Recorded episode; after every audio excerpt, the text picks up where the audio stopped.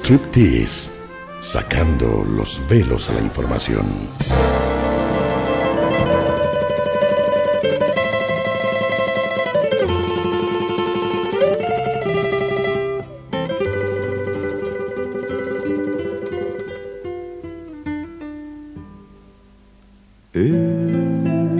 Mi país, qué tristeza,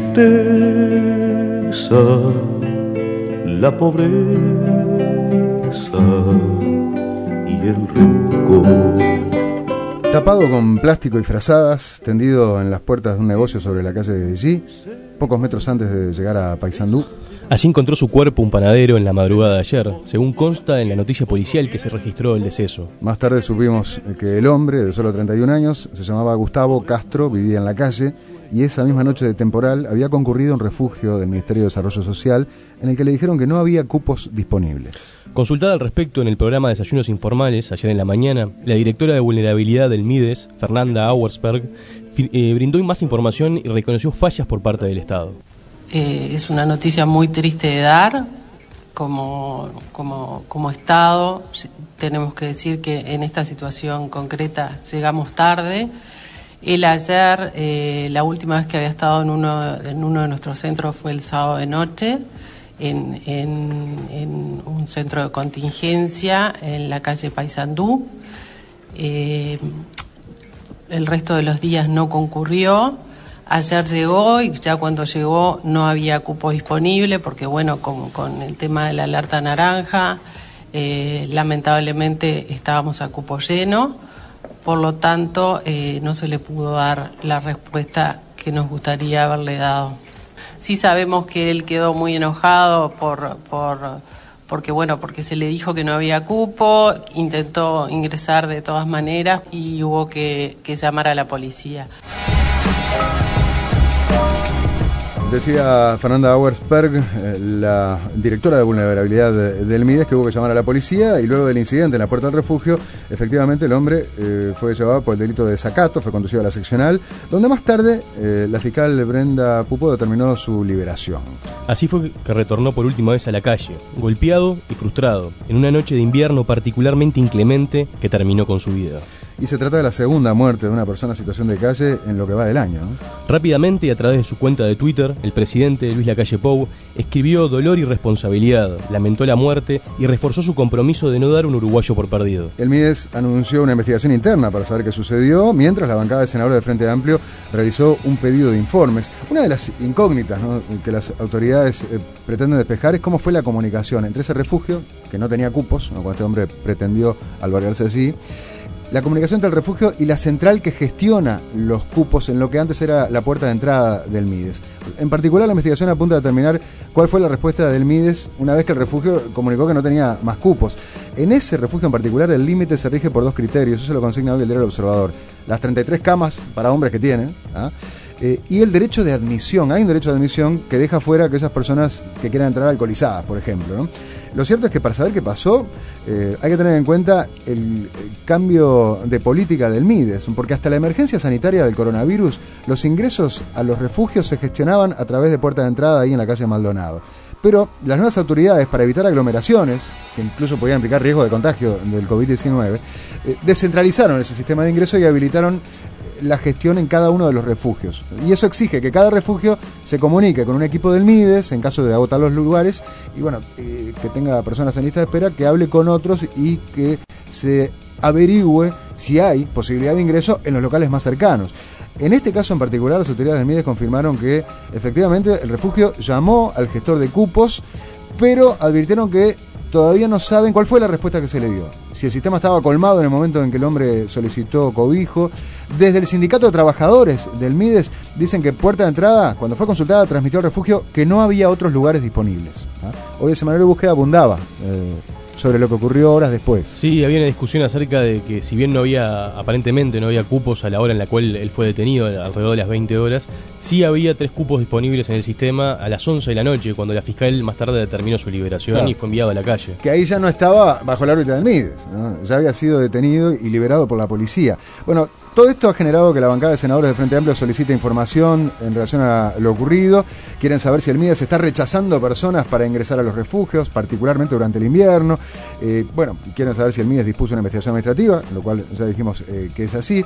Y precisamente en relación a esto, desde el MIDES, Armando Castendebat, el subsecretario de Desarrollo Social, dijo que asumen la responsabilidad por este caso y anunció que su cartera va a estudiar la posibilidad de utilizar el Antel Arena para albergar un mayor número de personas que estén en situación de Lo peor que podríamos hacer como uruguayos y mucho más como uruguayos responsables de una tarea ejecutiva en el cual la ciudadanía nos ha puesto en este lugar y el presidente de la República nos ha confiado su confianza sería ponernos a discutir quién tiene la culpa cuando estas cosas suceden. Nadie puede alegrarse de que estas cosas pasen. Lo que sí nosotros queremos transmitir es que no solo no le vamos a echar la culpa a nadie, sino que nos queremos hacer cargo del tema. En esa línea venimos trabajando, en esa línea vamos a seguir generando cupos, en esa línea estamos implementando una cosa que lamentablemente no es solo área metropolitana, porque hoy estamos pendientes de lo que pasa aquí y lamentablemente en el resto del Uruguay, que es la otra mitad del Uruguay, debe haber no menos de 300 uruguayos que, han estado viviendo en situación de calles, a los cuales a la gran mayoría de ellos ya se les ha encontrado solución y algunos de ellos en forma definitiva. Una noticia que duele, que avergüenza también y sobre todo que genera muchas interrogantes respecto de las políticas públicas orientadas a esta población. Un complejo desafío que le generó problemas a particularmente todas las administraciones frente amplistas y en el que la coalición multicolor buscó hacer énfasis y marcar su perfil durante y luego de la campaña electoral. Por eso en el striptease de hoy vamos a, a desnudar los programas, las propuestas y los planes del gobierno para asistir a las personas que pernoctan en espacios públicos. ¿Cuál es la situación de los refugios? ¿Cuántas camas hay? ¿Qué cambios concretos propone este gobierno multicolor? Mides, Ministerio del Interior, ACE, las intendencias, ¿cómo articulan los diferentes actores públicos? Internación compulsiva y ley de faltas, ¿qué pasa con los que se niegan a ser trasladados? ¿Qué se estaba haciendo antes y qué se está empezando a hacer ahora? Son las preguntas que intentaremos responder en este nuevo y preocupante Striptease. Recoge tus cosas y largo de aquí. En nombre de Cristo no quieras seguir. Bueno, en nombre guapo, la ranga, le dicen recoge tus cosas y salí así. ¿eh? Porque, porque el problema de las personas sin hogar que pernoctan en espacios públicos eh, complica, sin duda, eh, a los gobiernos sin importar el color. ¿eh? Se trata de un hecho que no escapó a la campaña y en el cual el actual ministro del Interior, Jorge Larrañaga, hizo especial énfasis en los últimos días. El 16 de junio, sin ir más lejos, en conferencia de prensa, el ministro aseguró que en coordinación con el MIDES, el Ministerio del Interior aplicaría la normativa vigente buscando evitar que las personas duerman en la calle. Es un tema delicado, eh, pero también hace a la, a la, a la convivencia pacífica y a la eh, propia dignidad de las personas que viven en esas circunstancias. Y máxime eh, la temporada del año. Por lo tanto, apelaremos a la normativa jurídica y trasladaremos al, al, Ministerio de Desarrollo Social eh, en función de las coordinaciones que venimos haciendo para que procedan en consecuencia en función de las posibilidades y disponibilidades que tenga dicho ministerio. En todo caso, pondremos en conocimiento de Fiscalía, para que la Fiscalía de turno eh, también eh, con su intervención ordene los pasos. Pero hay una legislación que aplicar, eh, hay unas competencias que asumir y que yo creo que la población reclama y reclama con derecho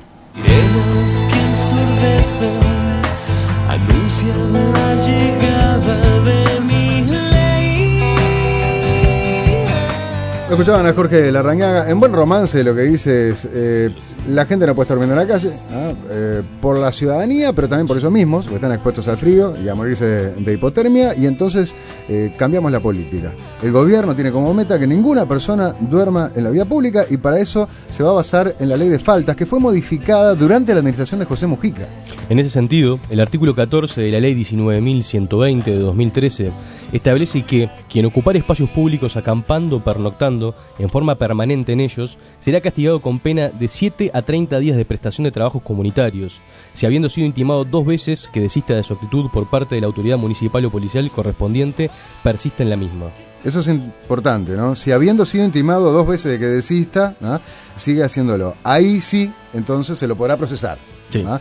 Eh, agrega que siempre que se constaten las conductas referidas, la persona será trasladada a una dependencia del Ministerio de Desarrollo Social a los efectos de que se recabe su identidad, se le ofrezca una alternativa adecuada a su situación y se dé cuenta al juez competente. Dos entreverados párrafos que han estado en el centro del debate político de los últimos siete inviernos. Sí, es que, a ver, considerado como una herramienta para mantener el orden público y proteger a las personas, este texto ha sido también criticado por varios juristas y especialistas por lo complejo de su aplicación y lo muchas veces injustos que podrían ser sus resultados, sancionando conductas para las cuales el Estado no siempre ofrece alternativas. Eh, estamos hablando de que la gente no puede estar pernoctando la vía pública. Ok, pero también sabemos que es lo que está pasando hoy. No hay cupos suficientes en los refugios. Entonces dicen, bueno, acá no puede estar. ¿Y dónde cree que esté? Y no te puedo dar una solución. Pero además de lo injusto que es eso, también lo complicado que es aplicar una, una pena de trabajos comunitarios, por ejemplo, a una persona que no tiene un domicilio fijo, por ejemplo. ¿Cómo, ¿Cómo lo cómo se puede encargar la OSLE de hacer un seguimiento de eso? Bueno, el proyecto de ley de urgente consideración, la tan mentada el LUC, que se empezó a discutir en la Cámara de Diputados, después del Senado, establece algunos cambios a esta ley de faltas y elimina la necesidad por parte de las autoridades de intimar dos veces a la persona antes de poder retirarla en contra de su voluntad. En realidad sería antes de poder conducirla a eh, juez, ¿no? Eh, pero más allá de esto, las declaraciones de la Rañaga acerca de comenzar a aplicar la norma eh, cayeron pesadas en mm, muchos de los integrantes del gobierno anterior. Micaela Melgar, ex directora de la División de Programas para Personas en Situación de Calles del MIDES, aseguró las cosas en su sitio que durante los gobiernos anteriores nunca se dejaron de llevar adelante operativos por ley de faltas.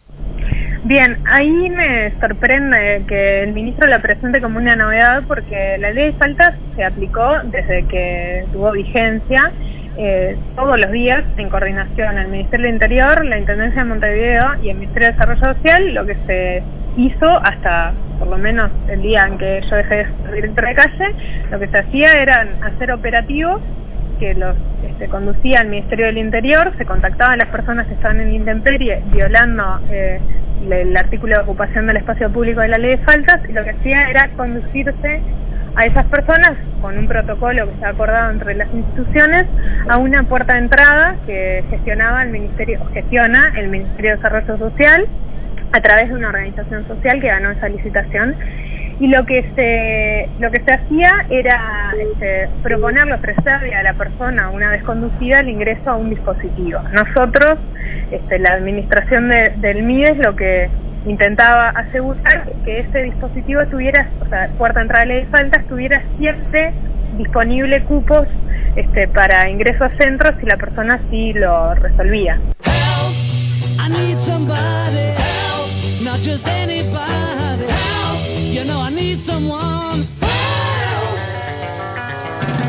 Bueno, uno se escucha estas palabras, repito, Micaela Melgar, ex directora de la División de Programas para Personas en Situación de Calle del MIDES, la que estaba en el MIDES, eh, eh, hasta que asumió este nuevo gobierno, dice, bueno, ¿y entonces qué diferencias hay? ¿Está diciendo que ya lo que hacían precisamente era ir con la policía, levantar a la gente que está durmiendo en la calle? ¿No sí, hay cambios? Así, así como ella lo contaba, ¿no? Era el operativo que realizaba el Ministerio del Interior cuando detectaba personas en la calle y se los trasladaba al MIDE, esa puerta de entrada. ¿Y de qué cambio entonces está hablando la rañada? Bueno, eso lo vamos a ver. De todas formas, más allá de la identificación y el traslado de las personas que se encuentran, se encontraban durmiendo en la calle, un tanto más complejas han sido las derivaciones ante la justicia.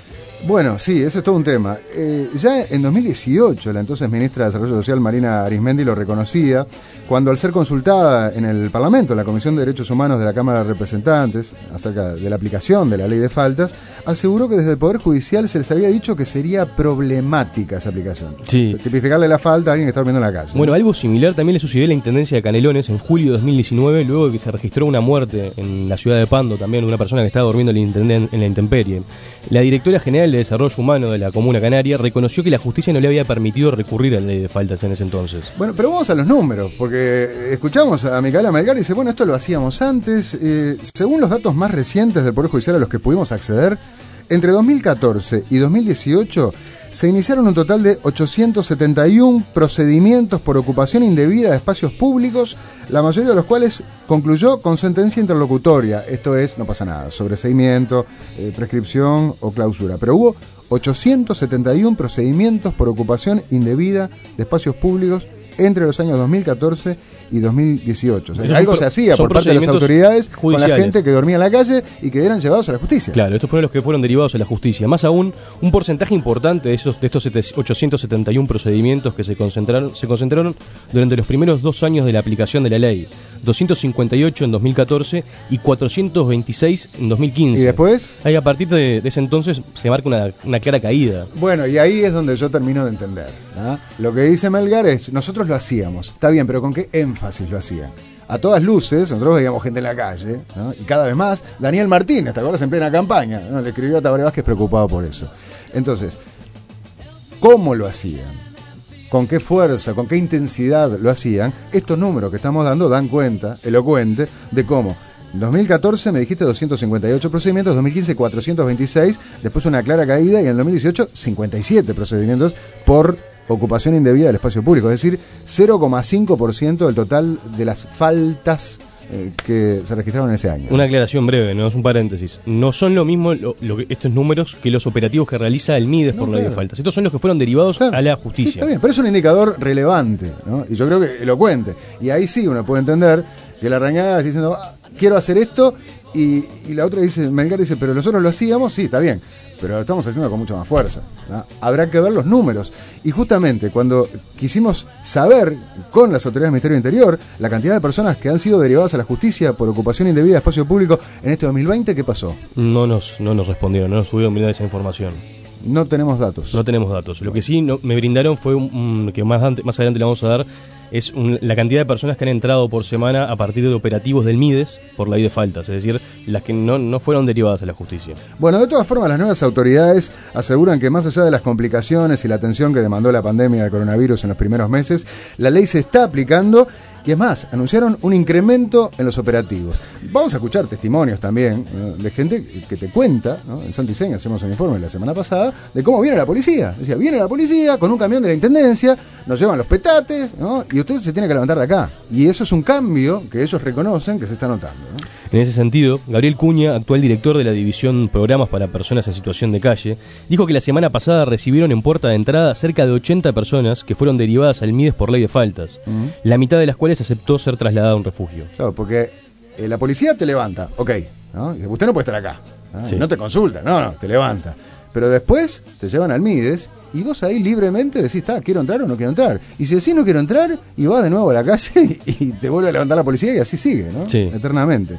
En diálogo con las cosas en su sitio, eh, Gabriel Cuña, eh, decíamos, director de la División de Programas para Personas en Situación de Calle del MIDES, explicó el funcionamiento de los dispositivos de captación con los que doy cuenta del Ministerio y algunos de los cambios que han implementado. Una de las medidas que tomamos con respecto a la pandemia fue que descentralizamos puerta de entrada, entonces todos nuestros refugios eh, nocturnos funcionan como una puerta de entrada a nuestro programa, así que una persona que eh, ya ingresó, ya estuvo en algún momento en refugio, tiene que ir al último centro donde estuvo y si nunca estuvo, puede ir a la puerta de cualquiera de nuestros refugios o autorreportarse o, o ser reportado por alguien al 0800 8798 y ahí va a ser visitado por nuestro equipo móvil. Esas son las las formas de ingreso a nuestros programas. Mm, En cuanto al tema de ley de faltas, ahí hay, eh, en realidad esa es una forma en la que vas a una puerta de entrada.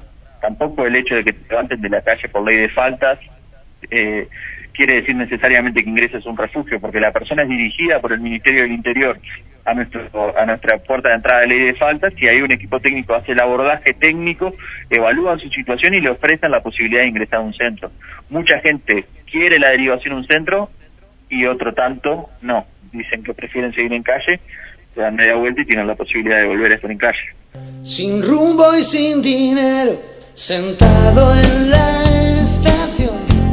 Lo que decíamos, ¿no? Eh, lejos de solucionarse el problema. De todas formas, las nuevas autoridades reconocen que es necesario coordinar algunos aspectos vinculados a la respuesta, algo que quedó dramáticamente en evidencia con la muerte de la pasada madrugada. Y justamente esta semana, las autoridades del MIDES y el del Ministerio del Interior han mantenido reuniones para definir la operativa para llevar adelante los procedimientos de detención por ley de faltas. Claro, y en ese sentido escuchen lo que nos explicó Gabriel Cuña cuando lo consultamos, respecto de esas diferentes respuestas. En el caso de que un ciudadano llame al 911, o sea, del Ministerio de Interior, porque hay alguien durmiendo en la calle, o que llame en su defecto al call center del MIDES, al 0800-8798. Cuando un vecino llama al, al 0800 8798, ahí nuestro equipo móvil pasa y trata de hacer un abordaje con nuestros equipos técnicos para, para entender un poco la situación de la persona y ver qué solución podemos darle. Cuando llaman al, al teléfono del Ministerio del Interior, el Ministerio del Interior se hace presente, apercibe a la persona de que libere el espacio público en la medida de que no lo haga, eh, trata de hacer la derivación a nuestra puerta de entrada de ley de faltas y ahí nuestro equipo técnico lo aborda. Una de las cosas que venimos discutiendo junto con el Ministerio del Interior y tratando de ver cuál es el mejor abordaje eh, para que ese canal tenga, esos dos canales diferentes tengan un contacto más, eh, más cercano y podamos planificar juntos el abordaje en cualquiera de los casos.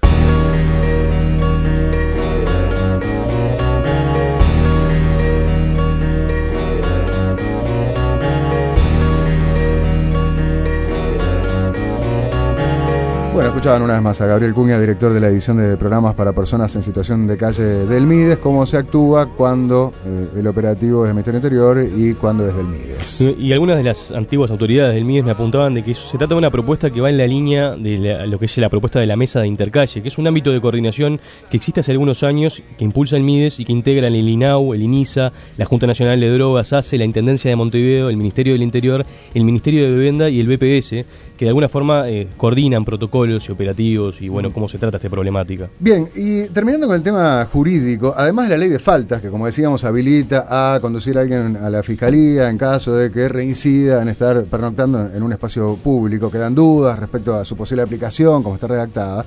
Eh, varios apuntan a la posibilidad de recurrir a otra ley, la ley 18.787, que es la que consagra la internación involuntaria o compulsiva. Sí, uno de los que apuntó hacia, esta, hacia este texto fue el dirigente blanco Pablo Dala, que el año pasado la planteó como una posible alternativa a la criminalización que supone detener un indigente en base a la ley de faltas. Claro, che, no me lo pongas como un delincuente al pobre tipo que no tiene dónde eh, Claro, ir a cambia, dormir. cambia la prioridad capaz. Acá se, se antecede capaz lo sanitario a, a la, a la ocupación del espacio público. ¿Y qué es lo que dice esta ley? Aprobada en 2011 y nunca reglamentada, la ley de prestación de asistencia obligatoria por parte del Estado a las personas en situación de calle establece que las personas de cualquier edad que se encuentren en situación de intemperie completa, con riesgo de graves enfermedades o incluso con riesgo de muerte, podrán ser llevadas a refugios otros lugares donde puedan ser adecuadamente asistidas, aún sin que presten su consentimiento siempre que un médico acredite por escrito la existencia de alguno de los riesgos indicados en la presente disposición y sin que ello implique la privación correccional de su libertad.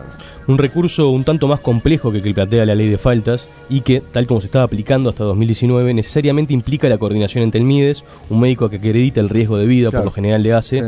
el Ministerio del Interior y el Juzgado de Familia.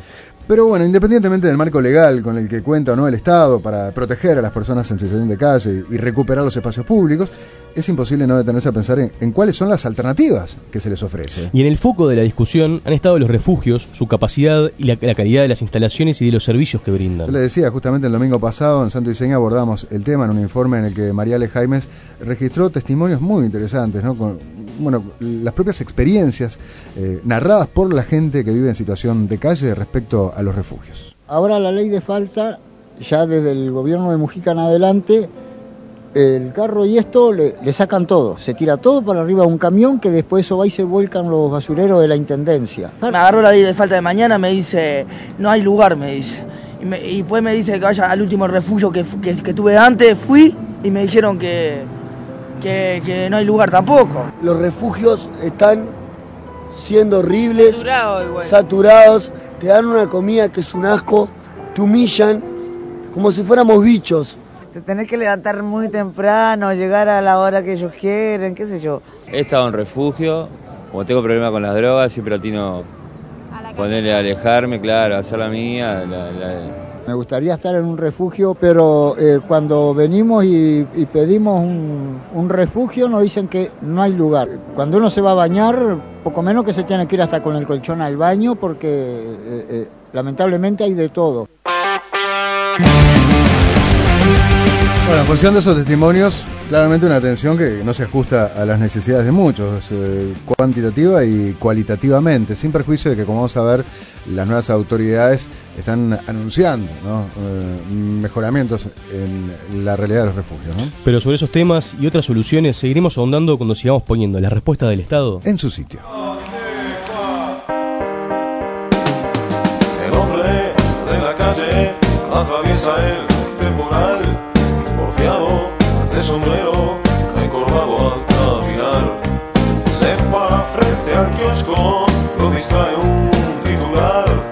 Y sigue como siempre, como todo en la ciudad.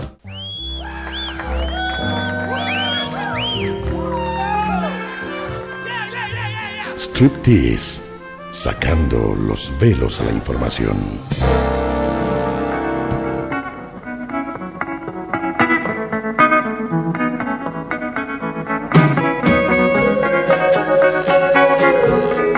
42 minutos pasan de las 10 de la mañana y seguimos con este interesante y vergonzante striptease, desnudando la fría realidad de las personas en situación de calle que pasan sus noches en refugios o a la intemperie y las propuestas del nuevo gobierno para hacer frente a este complejo problema. Problemas psiquiátricos, consumo problemático de drogas o alcohol, inestabilidad laboral y económica, problemas familiares, sucesiones de ingresos en el sistema penitenciario. Los caminos al sinogarismo son múltiples, sinuosos y por lo general suelen cruzarse. Un relevamiento realizado en abril de 2019 por el MIDES con el apoyo de diferentes agencias de Naciones Unidas registró a 2.038 personas en situación de calle en Montevideo, de las cuales 1.043 se encontraban a la intemperie y 995 en refugios del Ministerio. 9 de cada 10 son varones y el promedio de edad es de 38 años.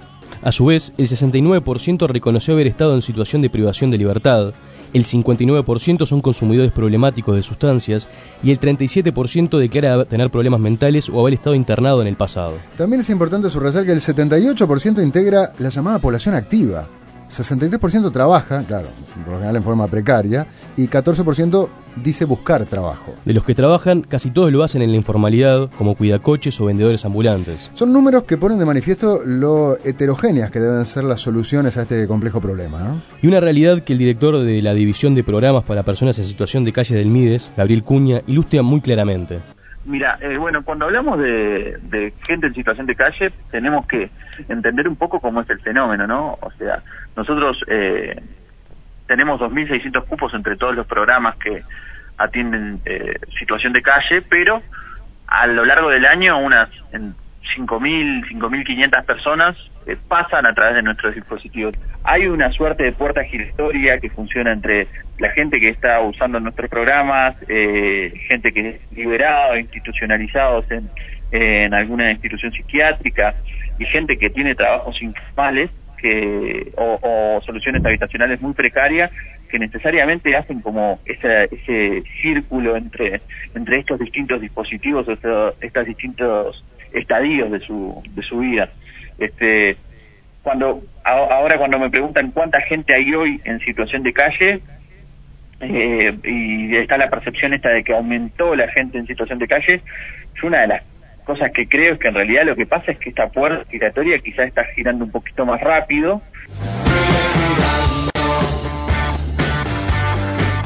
Está girando más rápido. De Sí, así explicaba el Cuña y me apuntaba, por ejemplo, a las 100.000 personas que hay en los datos de- del Instituto Nacional de Estadística que trabajan en la informalidad. Él me decía, por ejemplo, recordarás que al principio de la crisis eh, los vendedores ambulantes se quejaban y expresaban preocupación acerca de posibles desalojos en pensiones que funcionan formal e informalmente. Mm, mm. Bueno, a este tipo de, de- de- de- de- de gente se refería Cuña cuando decía que la puerta giratoria capaz que esté Mm. girando un poco más rápido, ¿no? Es una población, la población de calle es una población que varía, que muchas veces sale de la calle pero a veces termina volviendo por esa suerte de inestabilidad que tienen en cuanto a su vivienda. Y sobre todo en esta época ¿no? de crisis, coronavirus y demás, ¿no? se agrava la situación. Lo cierto es que a cuatro meses de haber asumido, y con el complejo desafío de la pandemia de por medio, las nuevas autoridades aún se encuentran buscando el balance entre lo urgente y lo programático. Incluso antes de la llegada del invierno, y según informaron las propias autoridades, para hacer frente al COVID-19, el MIDES debió rápidamente habilitar más de 400 cupos para la población de riesgo en el Hotel Urban Express, refugios temporales como el que funcionó hasta mediados de mayo en el Palacio Peñarol. Las actuales autoridades aseguran que cuando asumieron el programa Calle del Mides contaba con 1.057 cupos y hoy han aumentado a cerca de 1.500. Pero se trata de una cifra que las antiguas autoridades del Frente Amplio relativizan, como lo explica Micaela Melgar, exdirectora del programa para personas en situación de calle. Bueno, en realidad ahí me sorprende porque el Ministerio de Desarrollo Social ha expresado en la prensa que ha aumentado eh, los cupos de atención, pero en realidad no ha hecho ninguna licitación pública eh, que lo ampare. O sea, yo creo en realidad que refieren a este incremento que se hizo en lugares de acogida temporales como han sido los, este, los estadios o lugares así, que implican solo este, el establecimiento de camas sin un proceso de intervención social individual, sin este, la contratación de un equipo técnico. Yo creo que tiene más que ver con, con esa este, respuesta de emergencia que es correcta tenerla, pero que no tiene nada que ver con lo que significa abordar el problema de la situación de calle desde el desarrollo social.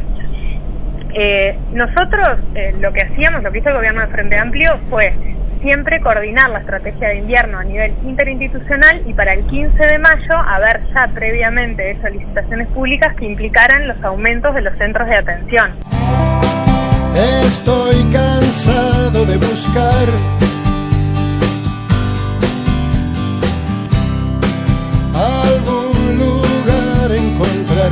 Bueno, frente a esta relativización de las ex autoridades del MIDES, las actuales explican que algunos de los refugios temporales del MIDES han sido sustituidos por soluciones más permanentes, como un centro para 80 personas en Sayago, con habitaciones para dos personas, que se inauguró a mediados del mes de mayo. Y así lo anunciaba entonces el ministro de Desarrollo Social, Pablo Bartol, en rueda de prensa, luego de conocerse la noticia de la primera muerte por hipotermia del año. Nosotros estamos intentando mejorar eh, las condiciones de los refugios y con nuevas propuestas donde vivan de otra manera. Hay un residencial que estamos ya terminamos de instalar, hay 66 personas, va a haber 80, que es con cuartos de a dos, con llave. Eh, lo mismo es en el Prado, lo mismo va a ser en varios lugares más. Entendemos que vivir de a 30 personas todos juntos es algo muy que se le hace dura la convivencia a muchos y ahí prefieren la soledad de la calle, pero eso tiene unos riesgos enormes.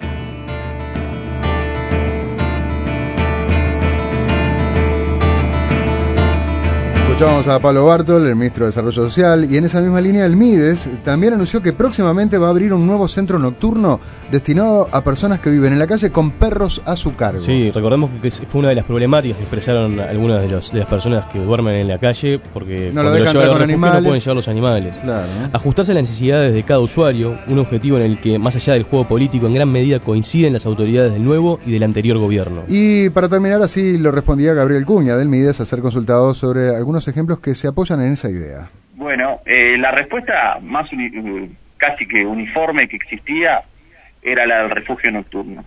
Este, había un par de experiencias en cuanto a vivienda colectiva y demás, pero básicamente lo, lo- lo más fuerte que había era la respuesta del refugio. Nosotros entendemos que hay que trabajar en, diversificar eso y, y- y creamos el convenio con la ANB para vivienda acompañada. Vamos a inaugurar el mes que viene el Instituto Artigas con 24 módulos habitacionales eh, individualizados. Cada uno es para dos personas eh, con baño privado.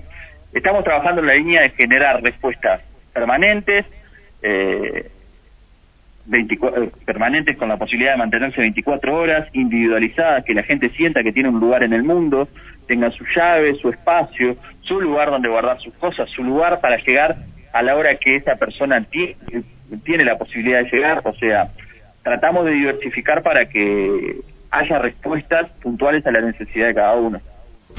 Dar es dar.